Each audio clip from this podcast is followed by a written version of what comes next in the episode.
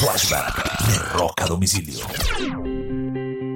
Un 4 de mayo del año de 1990, la ex esposa de David Bowie, Angela, aparece en el programa de televisión de Joan River Show y después de no habérsele permitido durante 10 años hablar sobre su relación con el ex músico por un acuerdo de separación, habiendo cumplido ya los 10 años del divorcio, lanza una bomba para crear un escándalo mediático cuando dice que alguna vez había encontrado a David Bowie, su ex esposo, en la cama, desnudo junto a Mick Jagger.